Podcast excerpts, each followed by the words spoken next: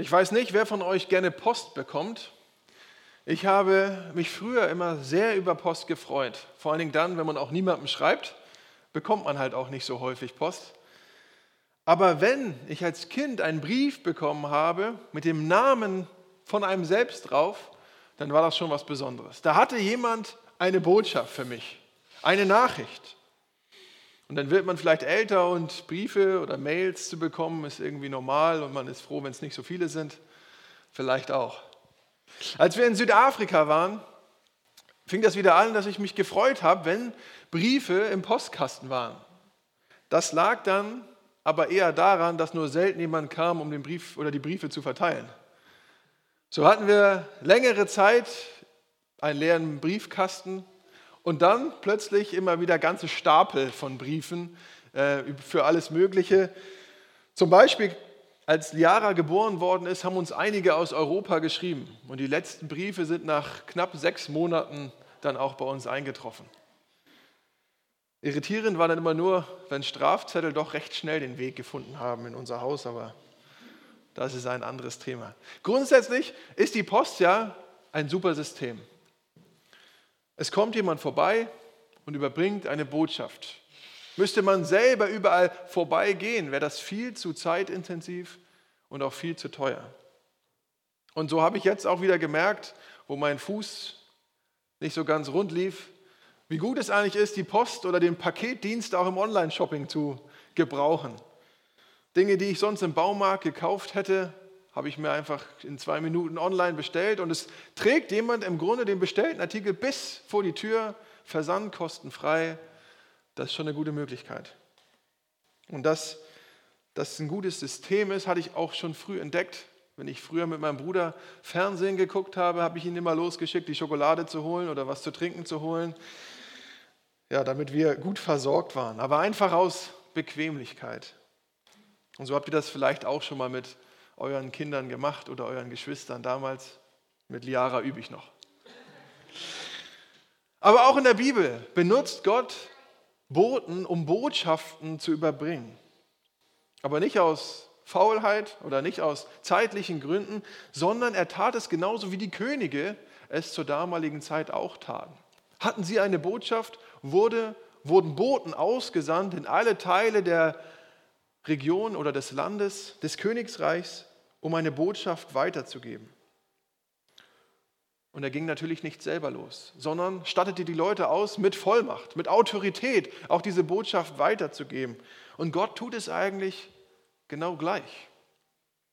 Wir haben beim KFC Mose gehabt, wie er im Grunde ein Beweis, ein Zeichen der Vollmacht und Autorität von Gott bekam, nämlich der Stock, der zur Schlange wurde und die Schlange wieder zum Stock um zu zeigen, ich komme im Auftrag des Herrn.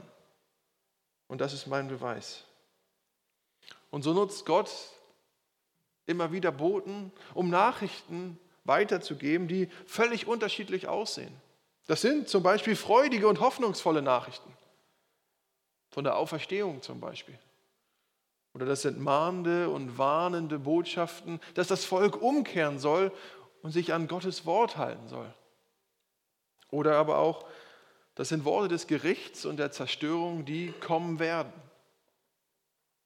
Gott sendet auf jeden Fall Boten auf vielfältige Art und Weisen, auch mit verschiedenen Botschaften. Und sehr oft hätte ich mir das eigentlich genau in meinem Leben auch gewünscht. Dass da jemand vorbeikommt, dass eine Botschaft Gottes vorbeikommt, der mir sagt, was ich eigentlich jetzt mit meinem Leben genau anfangen soll. Vor allen Dingen in der Zeit nach der Schule war bei mir so eine Phase der Orientierungslosigkeit. Und ich hätte mir gewünscht, dass Gott spricht zu mir und mir sagt, was ist sein Plan eigentlich für mein Leben. Und vielleicht kennt ihr das auch heute immer noch für kleine und große Fragen im Alltag. In Jesaja 6 geht es um die Berufung von Jesaja. Und es ist eine Botschaft, die ihn mehrere Dinge erkennen lässt und die auch für uns Gültigkeit haben. Und ich lade euch ein, eure Bibel mit mir aufzuschlagen. Das ist Jesaja 6 ab Vers 1. Ihr könnt es aber auch hier vorne verfolgen. Ich lese nach der Neues Leben Übersetzung. Jesaja 6 ab Vers 1. In dem Jahr, als König Usia starb, sah ich den Herrn. Er saß auf einem hohen Thron und war erhöht, und der Saum seines Gewandes füllte den Tempel. Über ihm schwebten Seraphim mit sechs Flügeln. Jeder hatte sechs Flügel. Mit zwei Flügeln bedeckten sie ihre Gesichter, mit zweien ihre Füße, mit dem dritten Paar flogen sie. Sie riefen einander zu, heilig, heilig, heilig ist der Herr, der Allmächtige. Die Erde ist von seiner Herrlichkeit erfüllt. Dieses Rufen ließ die Fundamente der Vorhalle erzittern und der Tempel wurde mit Rauch erfüllt. Mein erster Punkt heißt die Heiligkeit Gottes. Jesaja hat eine Vision. Er sieht Gott auf dem Thron sitzen. Und er beschreibt die Situation eigentlich recht detailliert, was er sieht, was er wahrnimmt. Aber interessant ist eigentlich, dass er gar nichts schreibt, wie Gott eigentlich aussieht. Er sagt nur, dass der Saum, also im Grunde der Rand von seinem Gewand, den Tempel erfüllt. Und es ist wohl der irdische Tempel gemeint, aber die Szene geht irgendwie hoch hinaus bis ins Himmelreich. Und es ist interessant, dass das so beschrieben wird, der Saum des Gewandes, aber nichts zu Gott. Aber wenn der Saum für ihn hat eine große Bedeutung, denn er erfüllt eigentlich den ganzen Bereich des Tempels und beschreibt eigentlich, wie unbeschreiblich groß Gott sein muss. Wenn nur der Rand des Gewandes den Tempel erfüllt. Ein anderer Ausleger schreibt, die Schleppe, hier könnte die Schleppe gemeint sein von seinem Gewand, aber selbst wenn die Schleppe des Gewandes den ganzen Tempel erfüllt, muss im Grunde der Gott in einer riesigen, über alle irdische Maße hinaus großer Gott sein. Der Thron ist hoch oben. Die Größe also zusammengefasst ist unbeschreiblich, mit nichts zu vergleichen, was wir kennen. Und dann beschreibt er weiter die Seraphim, die ihm singen. Wir haben vorhin auch gesungen im Lied die Cherubim und Seraphine die singen heilig, heilig, heilig. Und es passt eigentlich sehr gut, weil hier passiert genau das Gleiche. Es sind himmlische Gestalten mit sechs Flügeln. Ein wenig eigenartige Wesen vielleicht, die aber auch häufiger in der Bibel vorkommen, zum Beispiel auch in der Offenbarung. Und hier werden sie mit diesen sechs Flügeln beschrieben. Und interessant ist eigentlich, was sie mit diesen Flügeln tun. Denn die ersten zwei Flügel verdecken das Angesicht, verdecken ihr Gesicht wegen Gottes Heiligkeit. Die Bibel berichtet uns, zum Beispiel in 2. Mose, Exodus 33, Vers 20, und er sprach weiter, mein Angesicht kannst du nicht sehen, denn kein Mensch wird leben, der mich sieht. Es ist die Geschichte, wo Gott mit Mose im Gespräch ist und Gott gibt ihm zu verstehen, du kannst mich nicht sehen, denn ich bin zu heilig. Du kannst es, du könntest es nicht ertragen. Ich bin zu heilig für dich, Mose. Es gibt keinen Mensch, der das Angesicht Gottes sehen kann. Aber hier in unserem Text werden im Grunde keine Menschen beschrieben, sondern himmlische Wesen mit sechs Flügeln. Aber selbst für die ist Gott zu heilig, dass sie ihn sehen könnten. Selbst die verdecken ihr Gesicht. Und deshalb berichtet uns auch das Neue Testament, niemand hat ihn je gesehen oder kann ihn sehen. 1. Timotheus 6. Niemand kann ihn sehen, weil Gott die Heiligkeit in Person ist. Und das ist bedrohlich für alles Unheilige, für alles, was schuldig, sündig ist. Und es wird im Grunde wie von Feuer verzehrt wenn es ihm zu nahe kommt. Und da hat das Bibelprojekt ein sehr, ein sehr gutes Beispiel mit der Sonne gebracht, was wir uns einmal kurz anschauen in dem Video ähm, von dem Bibelprojekt. Alex, magst du das Video anmachen?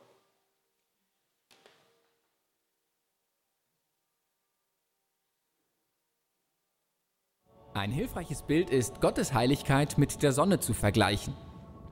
Die Sonne ist einzigartig, zumindest in unserem Sonnensystem. Und sie ist wirklich gewaltig. Sie ist die Quelle von allem Leben auf unserem Planeten. Man könnte sagen, die Sonne ist heilig. Und man kann den Vergleich sogar noch weiterdenken, denn der ganze Bereich um die Sonne herum ist ebenfalls heilig. Ja, denn je näher man der Sonne kommt, desto intensiver wird es. Ja, genau. All das Gute und die Kraft der Sonne, die das Leben erst ermöglichen, sind auch gefährlich. Ich meine damit, wenn man der Sonne zu nahe kommt, wird sie dich auslöschen. Und dieselbe Spannung ist auch im Zentrum von Gottes Heiligkeit. Wenn du unrein bist, ist Gottes Nähe gefährlich für dich. Nicht, weil seine Nähe schlecht ist, sondern weil sie so gut ist. Das erste Mal sehen wir diese Spannung von Gottes Heiligkeit in der Geschichte von Mose und dem brennenden Busch. Gott sagt Mose, er soll seine Sandalen ausziehen, weil er auf heiligen Boden steht. Und Mose verdeckt sein Gesicht aus Angst und Gott sagt, hey, komm nicht näher. Es ist wirklich heftig.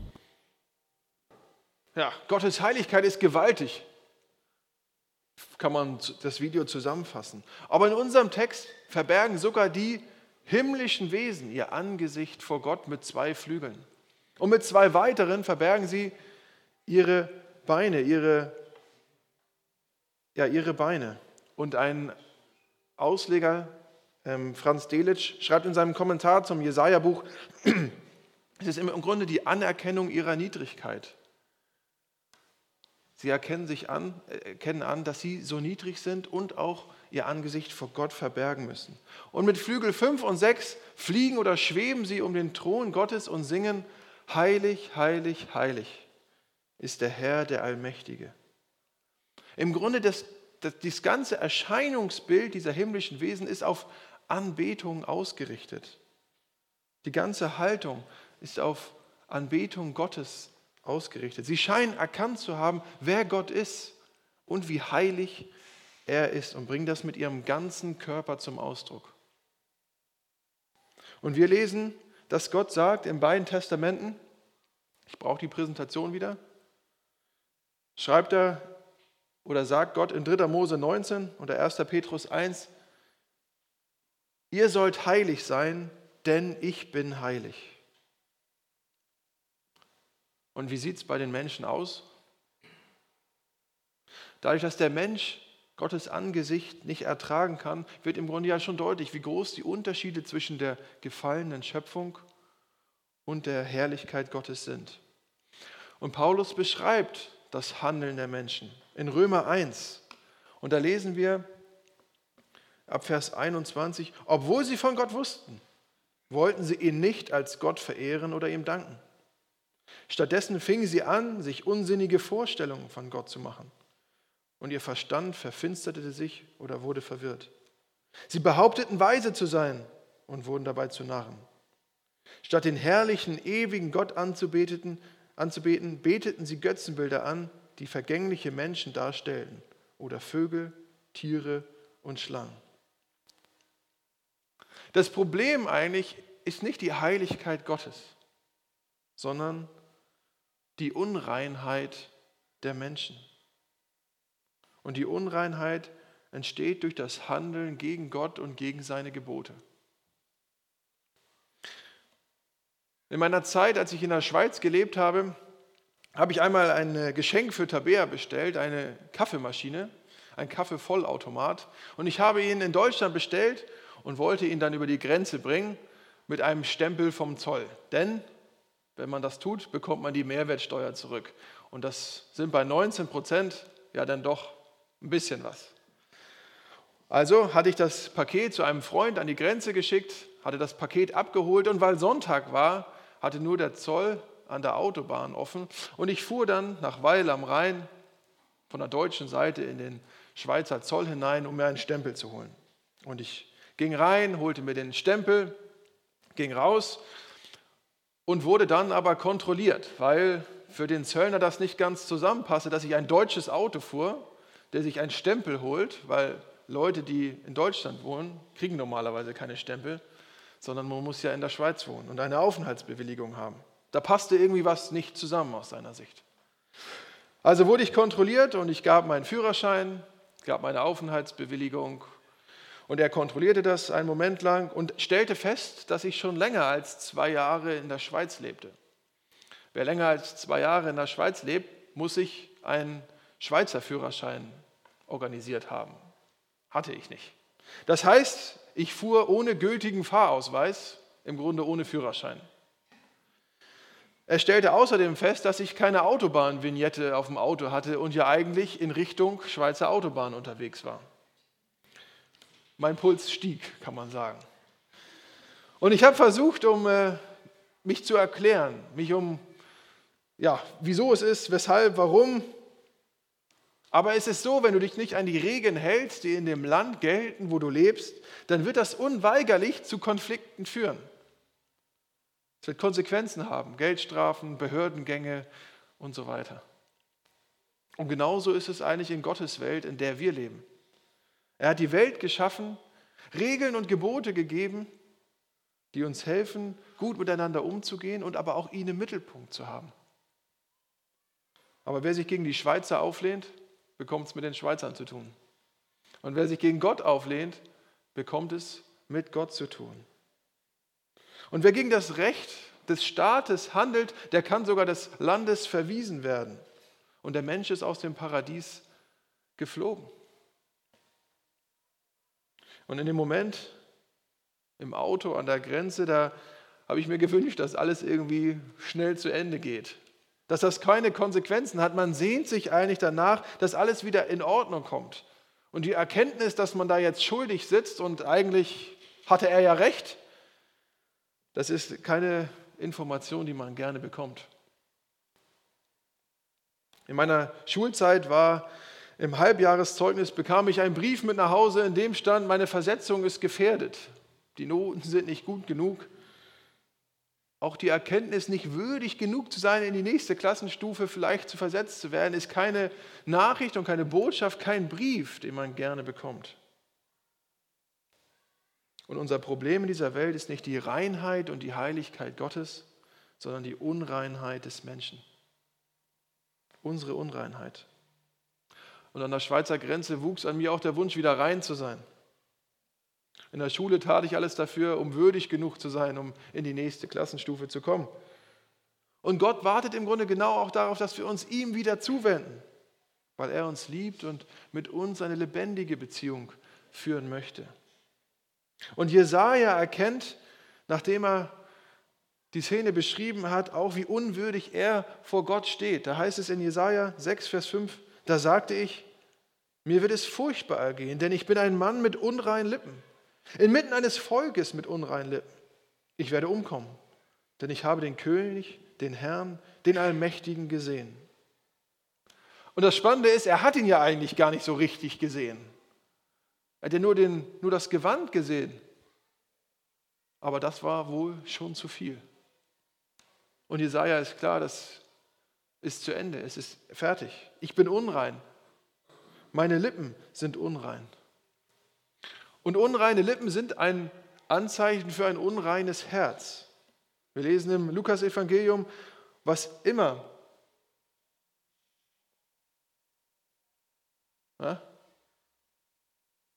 Okay, der Vers fehlt. Was immer in deinem Herzen ist, das bestimmt auch dein Reden. Also das Herz spiegelt im Grunde dann, oder die Lippen spiegeln das Herz wieder. Das Herz ist unrein, Jesajas Lippen, Jesajas Reden ist unrein. Und er merkt, so kann ich nicht bestehen vor diesem heiligen Gott. Und dann kommt jetzt der zweite Punkt, die Gnade Gottes. Wenn wir lesen weiter dann ab Vers 6, doch einer der Seraphe flog zu mir. Er hielt einen glühenden Stein in seiner Hand, den er mit einer Zange vom Altar genommen hatte. Damit berührte er meinen Mund und sagte, siehe, dies hat deine Lippen berührt. Jetzt ist deine Schuld getilgt, deine Sünden sind dir vergeben. Im Alten Testament ist es immer so, dass Unreinheit sich ausbreitet. Ist jemand unrein, ist er krank, hat er eine schwere Krankheit und Kontakt zu anderen, werden die auch unrein. Das moderne Wort dafür ist vielleicht heute Quarantäne. Hat jemand Kontakt zu jemand anderem, dann werden erstmal alle eingesperrt sozusagen. Weil Unreinheit breitet sich aus. Das Virus breitet sich aus und dieses Verständnis haben wir auch. Aber hier ist es anders. Die, die Berührung überträgt Reinheit. Gott sind die, die Sünden und die Schuld vom Jesaja nicht entgangen, sondern er schenkt eine Lösung. Er kommt mit einem glühenden Stein vom Altar, vom Allerheiligsten und berührt Jesaja. Und diese Reinigung stellt ihn auf eine neue Stufe. Ohne dass er etwas dafür getan hätte, wird er von Gott gereinigt und geheiligt. Eine einmalige Heiligung. Und über Jesus heißt es, durch seinen Tod am Kreuz in menschlicher Gestalt hat er euch mit sich versöhnt, um euch wieder in die Gegenwart Gottes zurückzuholen und euch heilig und makellos vor sich hinzustellen. Jesus bringt endgültige Reinigung für euch alle. Dadurch, dass er am Kreuz für unsere Schuld stirbt. Wir sind unwürdig, wie wir sind, in eine neue Stellung gehoben. Unwürdig, würdig. Wir sind zu Heiligen gemacht durch Jesus Christus. Und an der Schweizer Grenze passierte tatsächlich Ähnliches. Ich war schuldig und ich konnte auch zu meiner Verteidigung nichts mehr dazu beitragen. Und der Zollbeamte belehrte mich, gab mir meine Aufenthaltsbewilligung und meinen Führerschein zurück und ließ mich zurück nach Deutschland fahren. Ich hatte meinen Stempel gekriegt, war aber nicht in die Schweiz gekommen. Aber immerhin, Gnade vor Recht. Und Gnade vor Recht lässt auch Gott ergehen. Jesaja und auch das ganze Volk hätten den Tod verdient gehabt. Sie hatten sich mit ihrem ganzen Lebensstil von Gott entfernt. Und er reinigt Jesaja mit einem glühenden Stein und darf dann in, die, in, die, in der Gegenwart Gottes bleiben. Und mehr noch, er bekommt sogar noch einen Auftrag. Er soll im Dienst des Herrn sich auf den Weg machen zum Volk. Er bekommt keinen Zollstempel und wird abgewiesen, sondern er wird sogar noch ausgesandt im Auftrag Gottes. Was für eine Wendung eigentlich in dieser, in dieser Geschichte. Und Jesus leidet und stirbt am Kreuz an unserer Stelle und das Ergebnis, dank Jesus, wir sind gereinigt, geheiligt, unverdient. Es ist ein Geschenk, uns ist vergeben, aber es folgt ein Auftrag. Und das ist mein dritter Punkt, der Auftrag Gottes. Und ich lese uns den Rest aus dem Kapitel 6 von Jesaja ab Vers 8. Dann hörte ich den Herrn fragen: Wen soll ich senden? Wer wird für uns gehen? Und ich sagte: Hier bin ich, sende mich. Er sprach: Geh und sag dem Volk: Ihr hört meine Worte, aber ihr versteht sie nicht. Ihr seht, was ich tue, aber ihr begreift es nicht. Verschließe das Herz dieses Volkes, mache seine Ohren schwerhörig und verklebe ihm die Augen. So wird es mit seinen Augen nicht sehen mit seinen Ohren nicht hören und mit seinem Herzen nicht verstehen und weder umkehren noch geheilt werden. Ich fragte, Herr, wie lange muss ich das tun? Er antwortete, bis ihre Städte zerstört sind und niemand mehr darin wohnt, bis ihre Häuser verlassen sind und der Erdboden verwüstet ist und einer Wildnis gleicht. Der Herr wird die Menschen weit fortschicken und viele Orte im Land werden verlassen sein. Selbst wenn nur ein Zehntel überlebt, ist es doch zur Vernichtung bestimmt, wie bei einer gefällten Terabinte oder Eiche, von der nur noch ein Stumpf übrig bleibt. Ein heiliger Same ist dieser Stumpf. Gott stellt also im Himmel die Frage. Alle Engel und auch die Dreieinigkeit sind anwesend. Er stellt die Frage, wen soll ich senden, um die Botschaft von Hoffnung und Vernichtung zu überbringen? Viele hätten sich melden können da oben. Aber Jesaja antwortet: Hier nimm mich, sende mich. Und Gottes Antwort ist nicht: Ah, gibt es noch Alternativen? Oder, ah, Jesaja, vielen Dank für deine Bereitschaft, aber deine Versetzung war gefährdet, wir schauen noch mal weiter. Und er sagt auch nicht, ah, Jesaja, vielen Dank, aber du passt nicht ganz in unser Profil. Deine unreinen Lippen, das können wir nicht machen. Jesaja hatte ja selbst entdeckt, dass er nicht würdig war, vor Gott zu treten, dass er nicht qualifiziert genug war, im Grunde Gott zu begegnen. Ich bin unwürdig, hier zu sein. Aber Gott reinigt ihn von aller Unreinheit und macht ihn fähig, um Gottes Wort, um Gottes Botschaft weiter zu sagen. Und er hört die Frage und sagt, hier, nimm mich. Und Gott sagt, ja, Jesaja. Und zwar verkündige dem Volk Folgendes. Jesaja wird zum Boten Gottes. Der Mann, der unreine Lippen hat, wird zum Botschafter Gottes. Damals, als die Könige eine Botschaft weiterzugeben hatten, die werden Leute ausgewählt haben, die vertrauenswürdig waren, auf die man sich verlassen konnte. Und Jesaja war es doch definitiv nicht. Er sprach unreine Worte. Und wenn jemand nicht geeignet war, war es auch eigentlich Jesaja und auch das ganze Volk Israel war nicht geeignet. Aber Gott löst dieses Problem, berührt seinen Mund mit diesem glühenden Stein, reinigt ihn und daraus wächst eine Bereitschaft von Jesaja und sagt: Sende mich. Dass Gott Jesaja reinmacht, macht die Situation komplett neu. Und so ist es auch zweitrangig, wie rein dein Leben bisher gewesen ist. Wie schlau du bist. Wie viel Geld du hast, welche Gaben du besitzt. Entscheidend ist die Hingabe zu Jesus und deine Bereitschaft, dem Ruf Gottes zu folgen. Jesaja soll dem Volk eine Botschaft der Vernichtung überbringen. Und es gibt leichtere Menschen, die man, äh, leichtere Botschaften, die man den Menschen bringen kann. Und so sehen wir, oder siehst du vielleicht jetzt auch die Hindernisse, die Dinge, warum es eigentlich jetzt gerade nicht möglich ist, für Gott unterwegs zu sein oder ein Bote Gottes zu sein. Aber überleg dir einmal, wo du Botschafter Gottes sein könntest, wo er dich gebrauchen will. In deiner Familie, bei der Arbeit, unter Nachbarn, in der Schule, bei Versammlungen, da wo du bist. Und das könnte, was könnten das für Botschaften sein? Es könnte die freudige und hoffnungsvolle Nachricht vom Evangelium sein. Es könnten aber auch mahnende und warnende Worte sein, umzukehren zu Gott, sich an sein Wort zu halten. Es könnten auch Nachrichten sein über das zukünftige Reich Gottes, das kommen wird. Und jetzt am kommenden, in der kommenden Woche, oder Montag in einer Woche, beginnt der Glaubenskurs. Auch eine gute Möglichkeit, vielleicht noch jemanden einzuladen oder mit ihm dahin zu gehen. Bote zu sein für das Evangelium. Und vielleicht brauchst du einen Beweis. Ich meine, Mose hatte schließlich einen Stock, der zur Schlange wurde und wieder zurück. Jesaja hat eine Vision, die ihn klar macht, er ist Gott begegnet und ist im Auftrag Gottes unterwegs. Und wir dürfen uns berufen auf Jesus, der für uns gestorben ist und auch wieder auferstanden ist, der den Tod besiegt hat. Er ist der Mächtige in dieser Welt und wir dürfen seine Boten sein.